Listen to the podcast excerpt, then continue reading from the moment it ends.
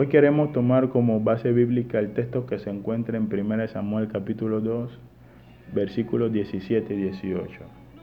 Era pues muy grande delante de Jehová el pecado de los jóvenes, porque los hombres menospreciaban las ofrendas de Jehová. Y el joven Samuel ministraba en presencia de Jehová vestido de un efod de lino.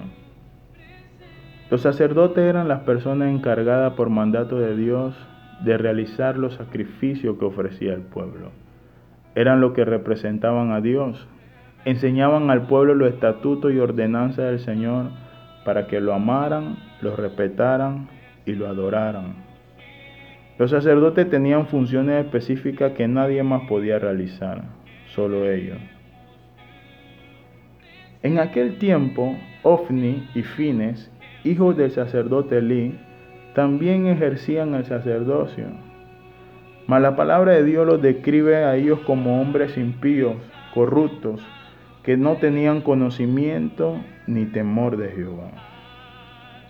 Le robaban a Dios porque le quitaban al pueblo parte de la ofrenda del sacrificio que se disponían a ofrecerle a Dios.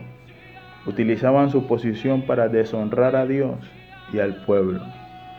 Los hijos de Eli trataban con desprecio la ofrenda de Dios porque la ofrenda se ofrecía para expresar a Dios honor y respeto, mientras se buscaba el perdón por los pecados. Y como si esos pecados no fueran suficientes, también se acotaban con las mujeres que servían allí. Los hijos de Elí sabían lo que tenían que hacer, pero continuaron desobedeciendo a Dios deliberadamente al engañar, seducir y robar al pueblo. Por lo tanto, Dios planeó quitarle la vida. A pesar de este cuadro corrupto y negativo, el versículo que acabamos de leer, 1 Samuel capítulo 2, 18, nos dice que el joven Samuel ministraba en la presencia de Jehová vestido de un efó de lino. Este versículo llama mucho la atención porque solamente los que vestían efó de lino eran los sacerdotes.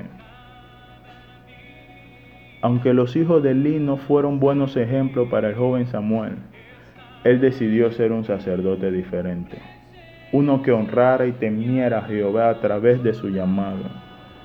Mientras otros eran corruptos y falsos, él decidió ser íntegro y verdadero.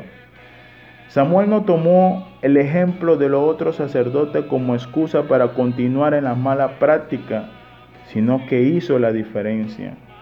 No tomemos como excusa la equivocación o error de otro para dejar de hacer lo que Dios espera de nosotros. Sigamos el ejemplo de Samuel. A pesar que la tendencia era corrupción, él decidió honrar a Dios con su vida y servicio.